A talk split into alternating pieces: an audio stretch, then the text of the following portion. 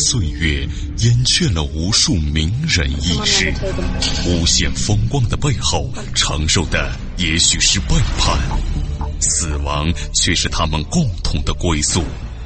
历史长河沉淀了无数未知的人类文明，时光荏苒，当一切变得尘埃落定，谜底悄然揭开。虚幻的高塔瞬间崩塌，纵古今，横万里，石破天惊，惊天大幕。各位听众，大家好，我是卧龙先生。那么这一期的惊天大幕呢，跟您说一说改写世界历史——东汉窦宪破北匈奴之战。那么汉窦宪呢，攻击洛山北匈奴之战。发生在汉和帝永元元年，公元八十九年。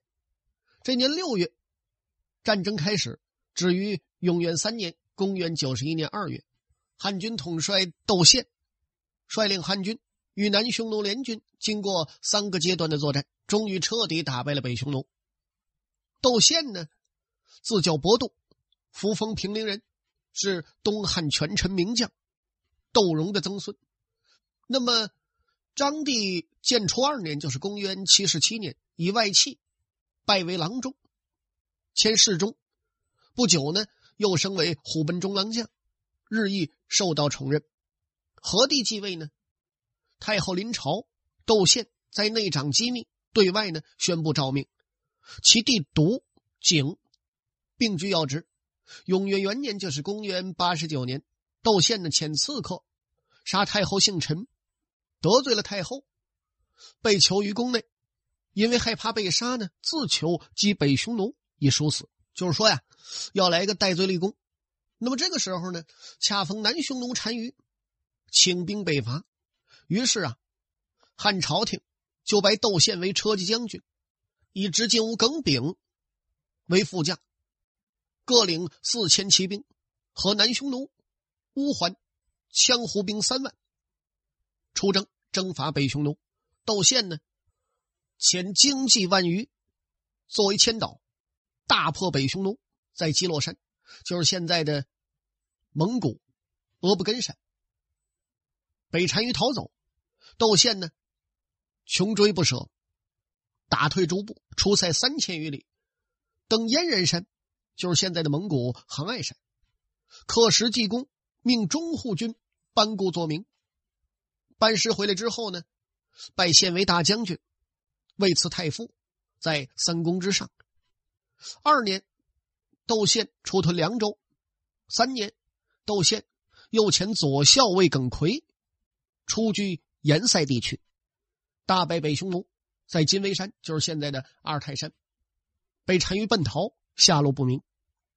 那么北匈奴呢，经此一战，从此破散。窦宪呢？击破匈奴，权威震动朝廷。何帝呢，唯恐其功高盖主，与中常侍郑重定计予以惩治。四年呢，窦宪还朝，帝勒兵没收其大将军印绶，改封为冠军侯，命令他呢到丰邑去。那么等他到达之后呢，破令自杀。说在汉章帝章和二年，就是公元八十八年。张帝病故，由太子刘肇继位，就是汉和帝啊。和帝呢自有十岁，由其母亲窦皇后，那时候叫皇太后了，执掌政权。窦太后呢精明干练，东汉政权至汉和帝的时候，虽然已经出现了衰退的迹象，但是窦太后为首的东汉统治集团呢，仍有趁光武中兴以来的余威，恢复汉武帝时期强盛局面的雄心。此时呢，一些有利的外因条件也为东汉征匈奴提供了良好的战绩。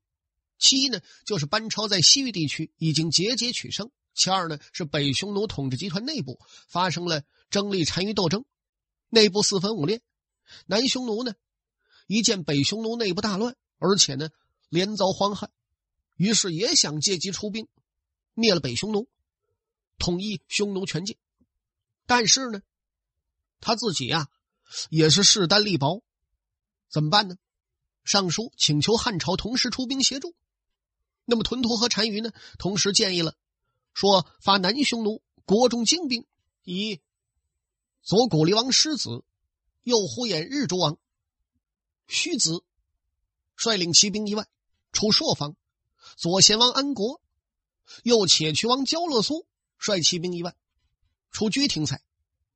屯屠河呢，亲自率骑兵万人屯五原朔方，以为据守，并请求天子派执金吾这个人呢，我说了叫耿炳、度辽将军邓弘以及西河、云中、五原、朔方上郡朱太守同时率兵北进，请北地安定太守率兵各屯守要塞，以防不测。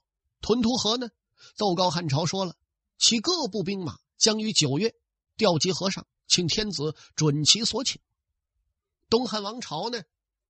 那么咱们说，接到了南匈奴单于这位屯屠和单于的奏章之后呢，窦太后便以单于之书令耿炳阅读。耿炳看罢之后，朝上答功啊，说：“太后啊，过去汉武帝统一天下，欲使匈奴臣服，可惜天不作美，未能如愿。”宣帝时期呢，呼韩邪单于，最终降服，边境安定，全国统一，利民休养生息六十余年。至王莽篡位，变更单于称号，引起动动单于，叛朝而去。乌桓、鲜卑归顺汉朝之后，威震四夷。其效如此。现在天赐良缘，北匈奴内部纷争不断，南匈奴呢主动请求出倾国之兵。征伐北虏，以质疑国家之力，应予准奏啊！耿炳呢，并表示愿为国家效命。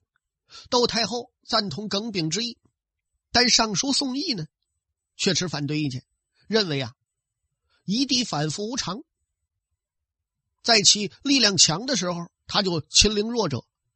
自汉兴以来，国家数度征伐匈奴，耗费巨大，人力、物力、财力具有损失。但自鲜卑归顺以后，斩获匈奴万数，夷虏呢相互攻击，汉坐强大功，且未费一兵一卒。如若听信南匈奴之策，让其吞并北匈奴，则鲜卑人必受限制。鲜卑呢，外不能侵略匈奴，内不能向汉朝请功，必然呢侵略汉境。那么。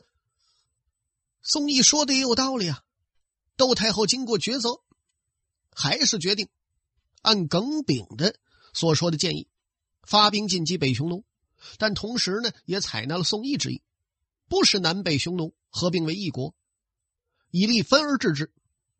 东汉三公九卿呢，得知太后决意进兵，一齐呢向太后进谏，力图阻止此次征战，被窦太后回绝，决心呢以窦宪为车骑将军。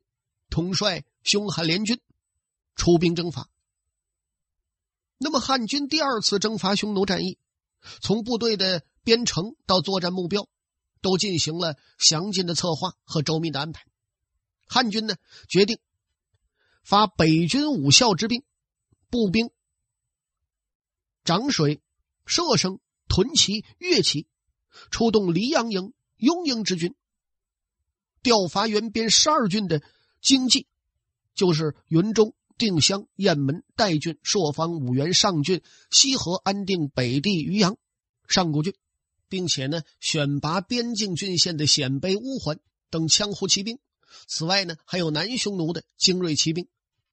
东汉将这些骑兵编为三路大军，分别呢向北匈奴进军。约期会师在竹叶山，就是二泰山的东脉。以及现在蒙古戈壁二台山西部地区。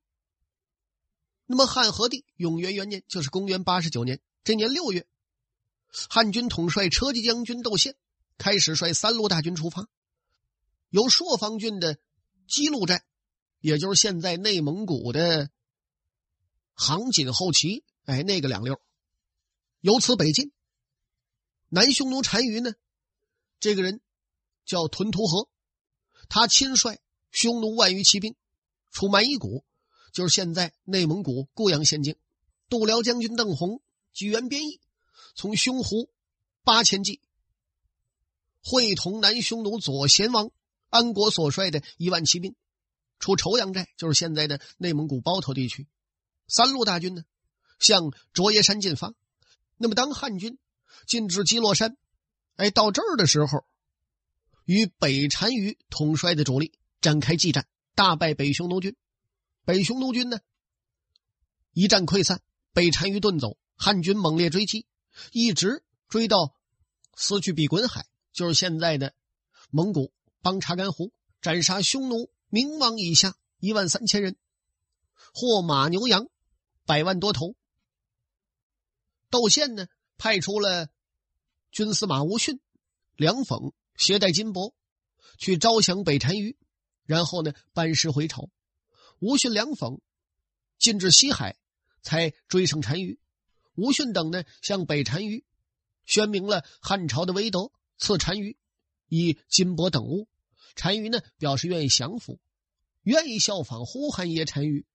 做汉朝藩属，保国安民。于是呢，随吴训等人一起东返，寻梦于文明之巅，探瑰宝之风华，感历史之迷离，经发掘之旷古。谜底在最后一刻被悄然打开，石破天惊，惊天大幕。北匈奴单于帝入世之后。汉呢，以北单于未能亲自入朝，认为北单于不是真心诚服。窦宪呢，遂准备第二次征讨北匈奴。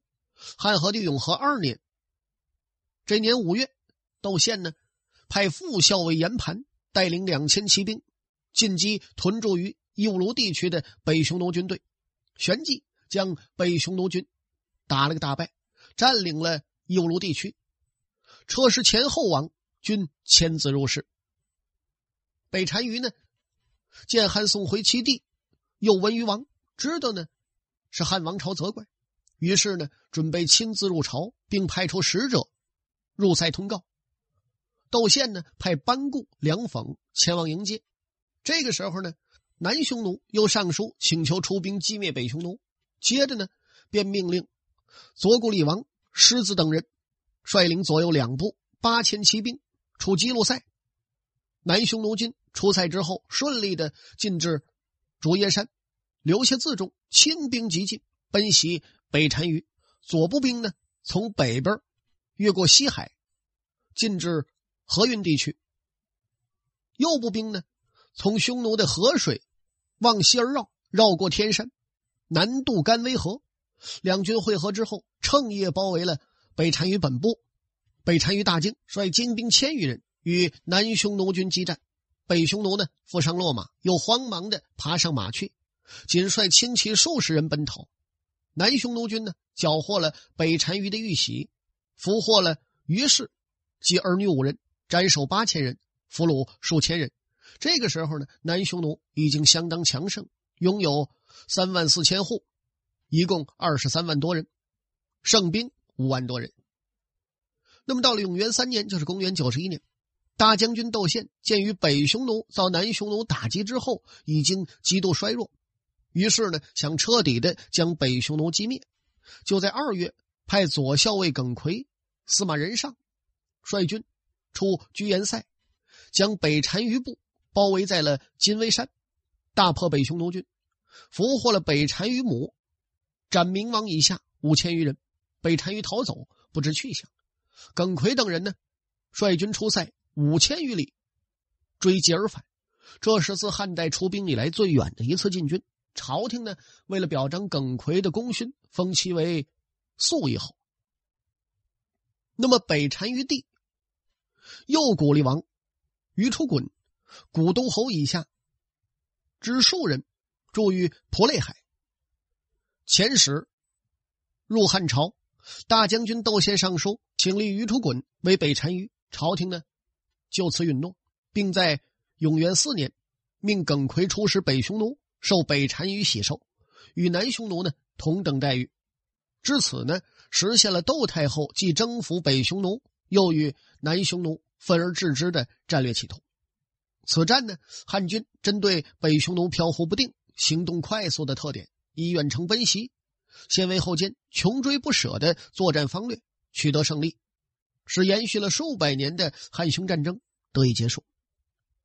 那么咱们说呢，东汉争匈奴战争的胜利，既依靠了统一战争的正义性，又有其制胜的一些特定历史因素。首先，第一个，东汉国力强盛，经济实力自古以来是构成战争胜负的重要因素。第二个就是东汉攻略和战略的正确。东汉时期呢，从窦固至窦宪两次征匈奴，战役呢都是以羌胡、鲜卑。乌桓、南匈奴和汉军组成的联军为主力部队。那么，这个呢是正确的战略决策。此决策使汉军占有了明显的战略优势。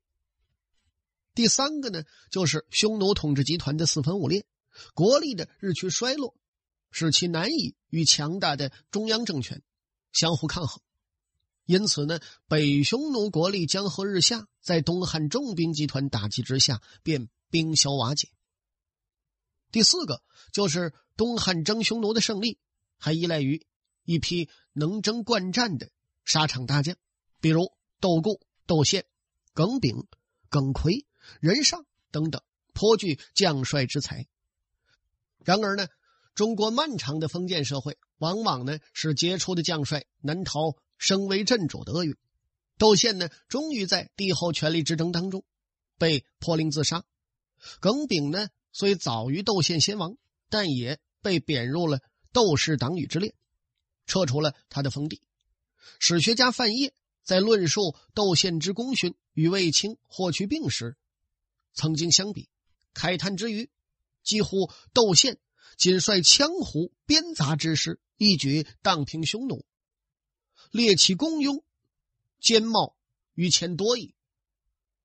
对，不但不称颂他的功绩，反而呢，迫令其自杀的结局，愤愤不平。进而呢，引用了东方朔的话：“用之则为虎，不用则为鼠。”暗喻将相之才受重用，还是遭遣弃，就会有截然不同的下场。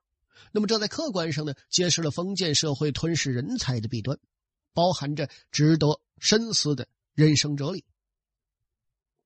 那么咱们说呢，窦宪北击匈奴，在极北的燕然山，并且乐名纪念。但是呢，他无法想象自己创造了怎样的一个历史。事实上呢，他引起了世界历史上重要的一次民族大迁徙。而北匈奴的西迁呢，更引起了一连串的连锁反应。将西方世界搅了个地覆天翻，最终导致了罗马帝国土崩瓦解。窦宪呢，恰似传说中的那只蝴蝶翅膀仅扇动了一下，无意中促成了遥远国度的狂风暴雨。这场狂风暴雨倾泻在近三百年之后的欧洲。那么，咱们说历史上又对这个窦宪有什么评价呢？客观的说啊，窦宪在历史上留下过。呃，种种劣迹，在古今文人墨客的眼中，被公认为是东汉外戚专权的祸首罪魁，因而呢备受贬斥，以至于他的历史功绩也几乎被其罪过所掩盖。那么，其实呢，咱们客观的说一下，窦宪的一生，其有一些所谓令人愤慨的行为，但是呢，他对东汉王朝乃至整个中国历史的发展贡献。是应当给予肯定的。为什么这么说呢？首先呢，作为当时无可争议的优秀将领，他率领汉朝大军大破北匈奴，在基洛山和金微山登燕然山，克石勒功，逐北单于，破其西迁。他的威名呢，震撼了大漠南北。他所奠定的中国北疆新格局，既是东汉光武、明、张。三代的夙愿，也是中国边境统一和中华民族融合进程的一个重要环节，也是渴望和平的北方各族人民共同愿望。所以呢，窦宪的历史功绩是不应抹杀的。那么其次呢，从军事史的角度上来看，窦宪呢作为指挥东汉第二次征讨北匈奴战争的汉军统帅，成功的组织了基洛山之战。和金围山之战等重大战役，在中国军事史上产生了一定的影响。那么，咱们说，窦宪用兵善于针对敌方弱点，及时掌握和准确判断敌军动向，采取主动出击的战略方针，调遣优势兵力与敌主力决战。比如，汉三路大军汇集竹叶山后，窦宪呢，根据北匈奴势力已经大大削弱，不敢与汉军正面交锋的状况，派出了精骑万余，向北单于庭所在的。基洛山一带进行运动，迫使北单于王主力出战，并一举将其击溃。此役之后呢，窦宪继续主动出击，盯住了北匈奴主力不放，又先后在河云北、金微山取得重大战果。窦宪在作战之中呢，十分注意扬长避短，根据汉军准备充分、装备精良、兵力集中。但是呢，深入大漠、远在后方、不宜久战的这些优点和弱处，以及北匈奴虽然行动飘忽、反应快速，但力量薄弱、惧怕决战，且有大量老少不足，在此拖累的实际情况，采用了长距离奔袭、迂回包抄等一些战术，往往呢轻骑激进、速战速决，比如包抄夜袭河云北。长途奔袭金围山，均收到了出敌不意、以其制胜的效果。同时呢，一旦逮住战机，便不轻易放弃。每次出击击溃敌军之后，均穷追猛打，不让敌人有喘息机会，尽量呢在追击中歼灭敌人。那么说完了窦宪的历史功绩，咱们来看史书上对窦宪的评价：卫青、霍去病自强悍之众，连年以示匈奴。国千号大半矣，而华鲁谓之胜。后世犹传其良将，岂非以身名自忠也？窦宪率羌胡边杂之师，一举而空朔庭，至乃追奔击落之表，引马比蛮之曲，名师复鼎，存告清妙，列其功庸，兼茂于前多矣。而后世莫称者，信以。降其实也，是以下流君子所身无言，为二三子得之不过防卧之嫌，非复搜阳则漏，选举而登也。当清并奴仆之时，将军念旧之日，乃拥立之不暇，思明之无臣，何以列高于相冲好乎？东方朔称。用之则为虎，不用则为鼠。信矣。以此言之，是有怀婉言以救魏臣者，亦何可之哉？然而呢，多少年来一提抗击匈奴，人们往往只知道卫青、霍去病，不知道有窦宪。对于窦宪的功成身败的悲剧性结局呢，《后汉书》的作者范晔评论说：“若列其功庸。”窦宪比卫青、霍去病兼茂多矣，肯定了他的北伐之功。而他之所以被后世莫传者，敬畏信以相其实也。意思是呢，人们未免把窦宪后来的行为看得太重了，颇有点为其打抱不平的意思。卫青、霍去病连年征战，未胜单于，但因为他们都是以身名自忠，是称良将。窦宪呢，挥兵数千里。穿越沙漠，平定匈奴，追奔击落之表，饮马，避冒之曲，为东汉王朝立有大功。但是呢，由于他恃宠而骄，一时作恶，揽朝政，滥杀无辜，终至身败名裂。后世莫称。东方朔说了：“说用之则为虎，不用则为鼠。人之所立，呵呵，可不甚于。”那么好了，各位亲爱的听众朋友。这一期的惊天大幕到此为止，就全部为您播讲完了。我是卧龙先生，感谢您的收听，咱们再会。